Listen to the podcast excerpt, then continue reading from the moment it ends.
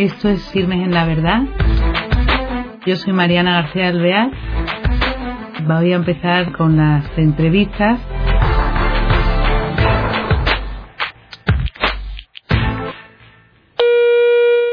Hola a todos los oyentes de Firmes en la Verdad, de nuevo con nosotros. Estoy encantada de compartir otro espacio con vosotros y tenemos la suerte de contar con una nueva invitada que es eh, una persona que va a compartir este tiempo y va a transmitirnos su experiencia, su conocimiento, en fin, su testimonio. Se trata de Esperanza González Domínguez. Ella es asturiana, pero lleva tiempo viviendo en Cantabria, 16 años. Es licenciada en Filología por la Universidad de Oviedo y ha sido profesora de Lengua y Literatura. Pero a partir de 2005 su dedicación es otra y como tiene mucha valía, pues es presidente de la Asociación Cántabra Provida. Y también a partir de 2011 se le fue complicando la cosa, ella mm, es vicepresidenta primera de la Federación Española Provida. Entonces vamos a saludar a Esperanza. Hola Esperanza, ¿qué tal estás? Pues muy bien, encantada de estar aquí compartiendo este rato con vosotros y bueno, pues de aportar lo, mejor que tengo, que es toda, sobre todo esa experiencia de estos últimos años en la Asociación Provida. Muy bien. Cuéntanos esta Asociación Provida, eh, cómo nace y a qué se dedica.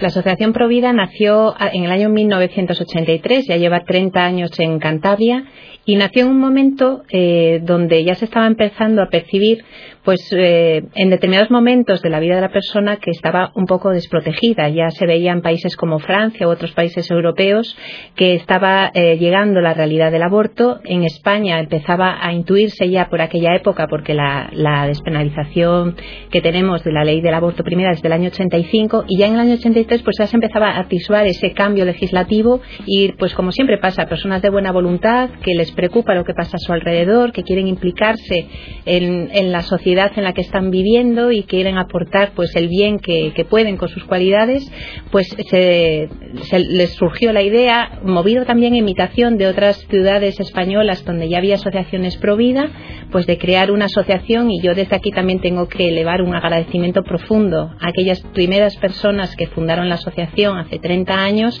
que algunas de ellas siguen con nosotros y otras pues ya no están, pero que fue gracias a ellas como la asociación sigue perviviendo en la actualidad y poco a poco a través de los años pues nos vamos pasando el testimonio ¿no? de esa noble labor de la defensa de la vida. El, objetivo principal de la asociación es la defensa de la vida desde el momento de la concepción hasta el fin natural de la misma y yo siempre cuando lo explico a las personas que vienen a la asociación digo bueno pues el fin es amplísimo ¿no? desde el comienzo hasta el fin natural pero claro nos hemos centrado pues en aquellos momentos donde la vida estaba desprotegida donde no había una conciencia social del valor de la vida en ese momento concreto y sobre todo porque no había tampoco, por ejemplo, para sobre todo pues, para el momento de los inicios, para el momento del final y el momento de la enfermedad, otras asociaciones que trabajasen directamente sobre esos, eh, sobre esos aspectos y también porque no había una conciencia social del valor de la vida. ¿eh? Y entonces nos hemos especializado mucho en el trabajo con la mujer embarazada, con los niños no nacidos, eh, en el apoyo a las familias, porque precisamente mm, observábamos que había una gran vulnerabilidad y no había una sensibilidad en la sociedad del valor de la vida en aquellos momentos.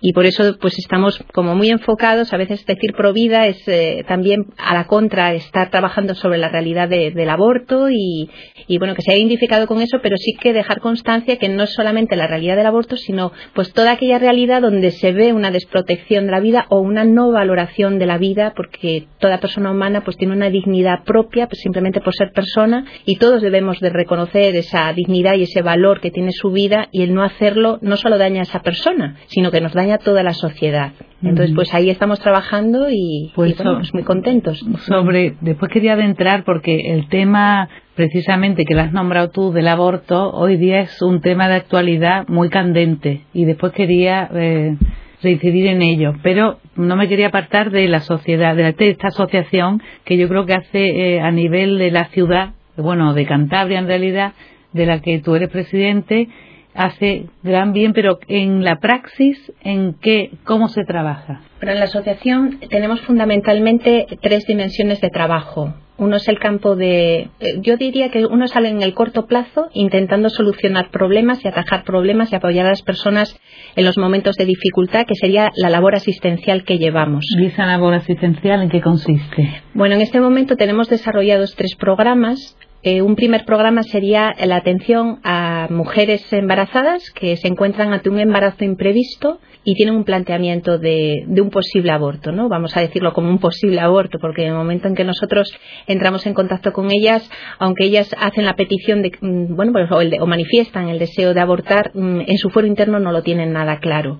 Y entonces en ese trabajo que, que tenemos con este tipo de personas, pues lo que hacemos es asesorarlas sobre la técnica de aborto que se les puede practicar en función del tiempo de embarazo, eh, las consecuencias que tiene, eh, fisiológicas, médicas, eh, en la técnica de aborto, y al mismo tiempo hablarles de lo que una mujer vive tras la experiencia del aborto, que muchas, bueno, yo diría que casi nunca se les habla de, esa situación, de lo que llamamos el síndrome posaborto, y que realmente mm, para tomar esa decisión con verdadera libertad, lo que tienen que ser es conocedoras de la verdad de lo que es la realidad del aborto. Por eso les ofrecemos una amplia información de lo que es esa realidad y de lo que viven tras experimentar lo que es el aborto. Y luego, dado que no es algo bueno ni para ella ni para sus bebés, pues lo que hacemos es ofrecerles alternativas, porque muchas veces carecen de información. Y cuántas veces nos han dicho después de pasar por la experiencia del aborto, si yo hubiera sabido esto, si a mí alguien me hubiera informado, yo no hubiera abortado. Claro, porque en la sociedad hoy día hay mucha indefensión, porque efectivamente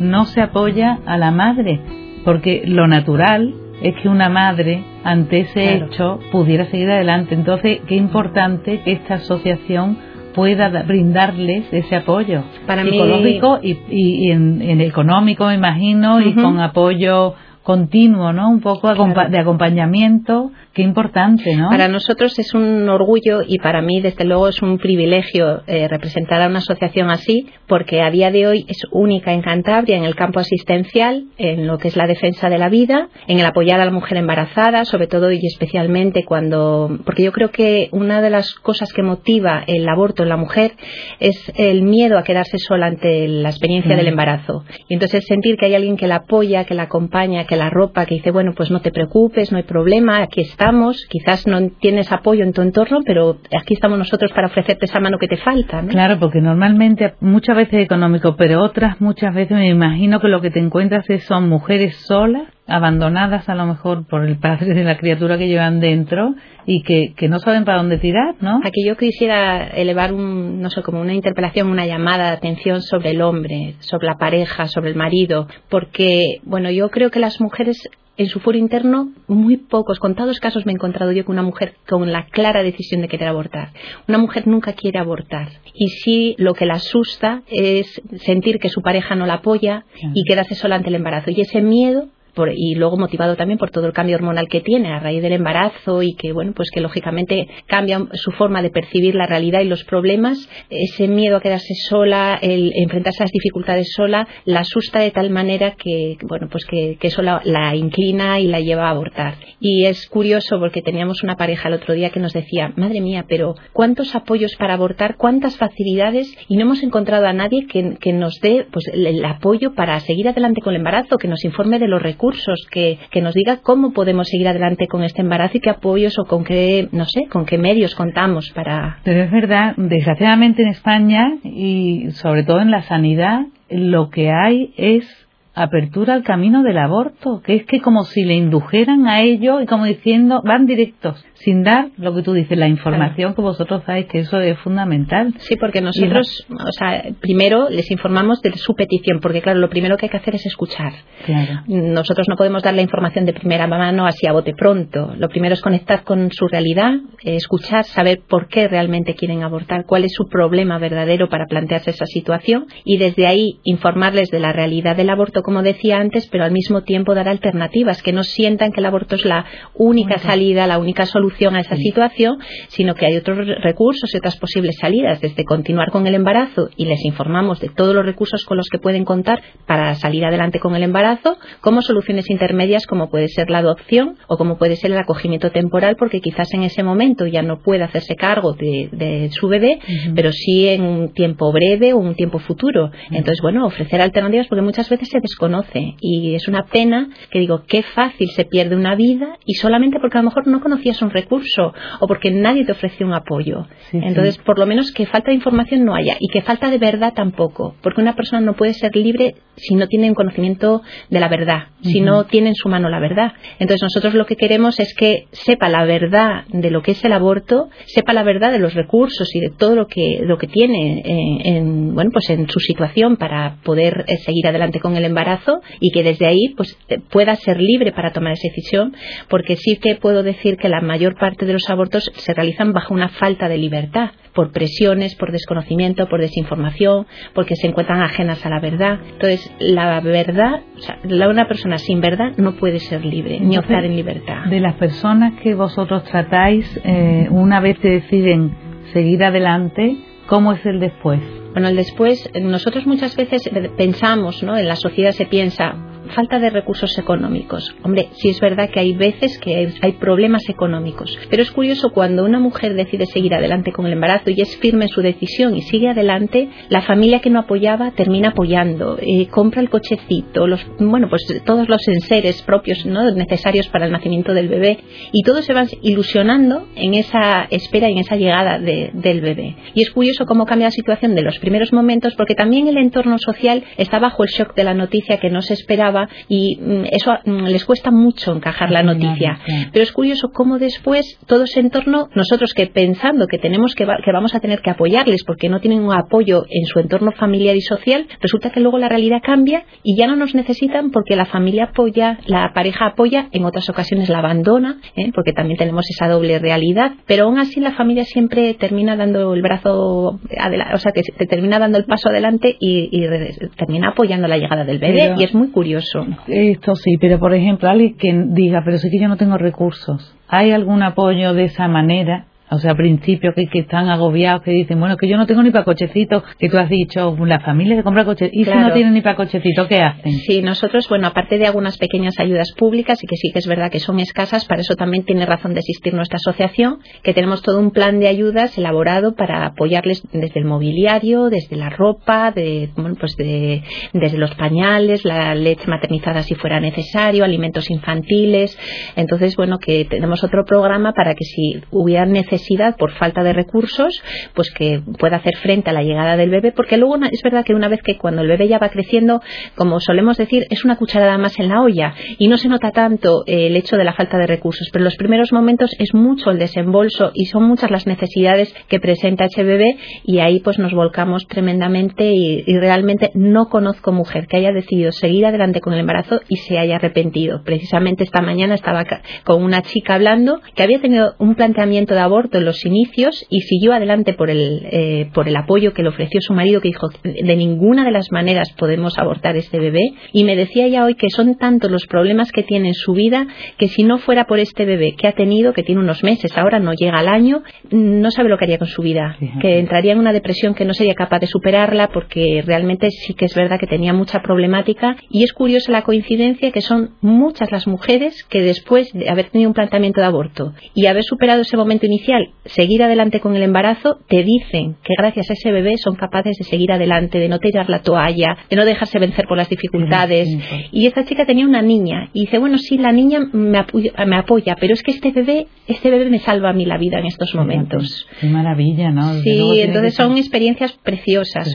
Y el que realmente trabaja por la vida recibe muchísima vida. O sea, la vida siempre engendra vida y realmente eh, la muerte y experiencias como el aborto, la eutanasia, solo engendran sufrimiento, dolor, eh, vacío. Mucho, mucho. De hecho, dices la palabra vacío y es curioso que ellas mismas dicen cuando abortan que lo primero que sentí era un vacío físico, pero después fue un vacío existencial que me acompañó toda la vida. Entonces es una experiencia tremendamente dolorosa y yo siempre digo el drama del aborto, el calvario del aborto, porque realmente es una experiencia que acompaña durante toda la vida y es una experiencia muy difícil de sanar porque hay un grado de culpabilidad, de dolor, de bueno muy muy intenso, una herida fuerte en, lo más profundo del alma de la mujer, de la madre, pero a veces también en el alma y en la persona de otras, pues de, otras personas, sí, del padre o de los sanitarios, ¿no? Que están también en las que es la práctica del aborto. Entonces, en ese sentido, mm, bueno, pues trabajar por la vida es un gozo grande. Qué bien. Sí. Oye, desde luego es atractivísimo. La vida, desde luego, es un don preciosísimo y, y escuchándote da gusto porque es que yo creo que la madre que te esté viendo te estará pensando, desde luego merece la pena este ser que llevo dentro porque otro tema que yo quería aclarar. Hoy día se intenta tapar el que, eso, intentan llamar al aborto interrupción voluntaria. Entonces quería que tú aclararas eso, puesto que estás muy puesta en este tema. Sí, no obstante, cuando una persona intenta generar un mal, siempre tiene que engañar eh, quiere decir, tiene que actuar con una manipulación, con un engaño. Entonces, la manipulación del lenguaje es fundamental, porque es lo que nos oculta la verdad. Un aborto no podemos decir que sea una interrupción, porque la vida no se puede reanudar. Una interrupción siempre se realiza en un proceso que es posible volver a reanudar. Vamos, en la experiencia del aborto, en la situación del aborto, no es posible reanudar la vida, la vida se termina. Entonces, tenemos que hablar de aborto. Eh, muchas veces las personas que defienden el aborto les cuesta que digamos eh, provida, actitud provida.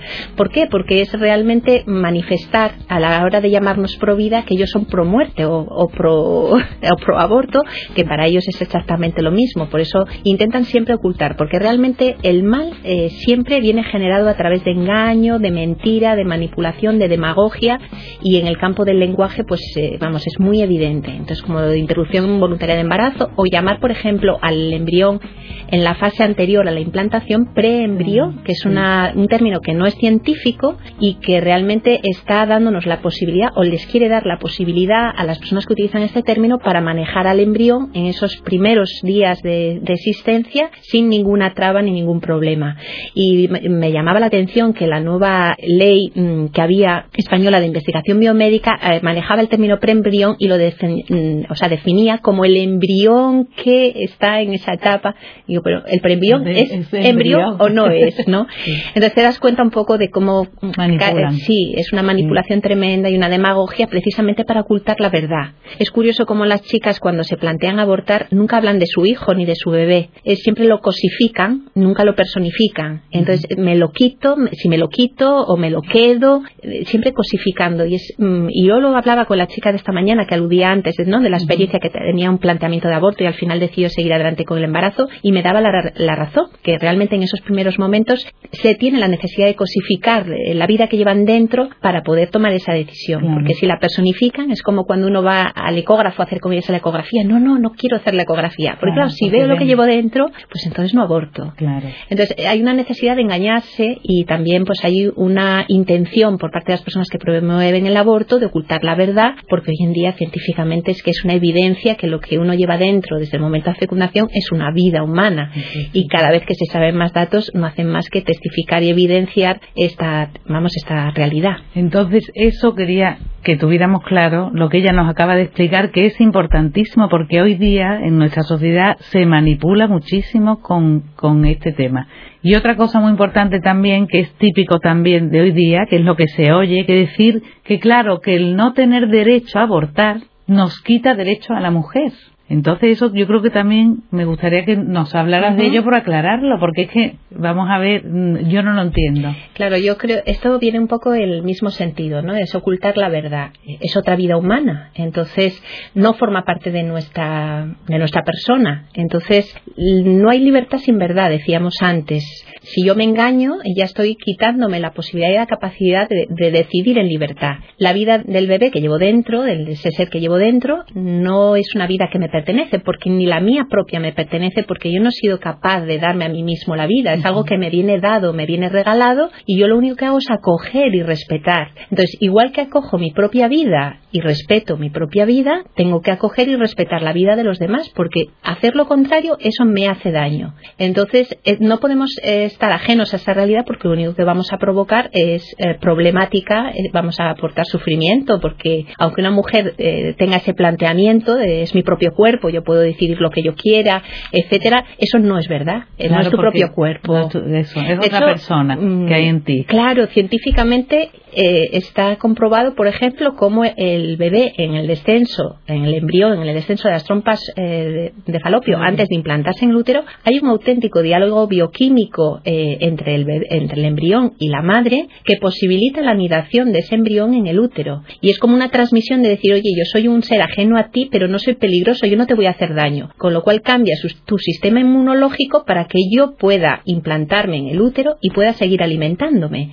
Entonces, mm, bueno, y hay otras cosas muy curiosas como científicamente se está demostrando que son dos vidas y no una parte de la otra. Mm. Entonces, yo creo que mm, ya la ciencia nos da mucho conocimiento de lo que es la realidad y, negar estas evidencias, pues realmente querer pervertir la realidad en función de intereses que eso ya pues nos al final nos hace daño a todos. Claro, claro, porque la sociedad en vez de ser una sociedad provida es por otra cosa que, que, que, es que la empobrece. Sí, y yo desde aquí quisiera hacer un llamamiento cuando hablamos de sociedad provida, porque muchas veces estamos en contra del aborto, a favor de la vida, pero resulta que un familiar, un vecino, tiene tres hijos, cuatro hijos, resulta que se queda de nuevo embarazada y ahí lo que tiene que oír de las vecinas, de los familiares. A veces hasta tienen que ocultar la noticia del embarazo porque lo que reciben alrededor es todo como una enhoramala, no en la enhorabuena.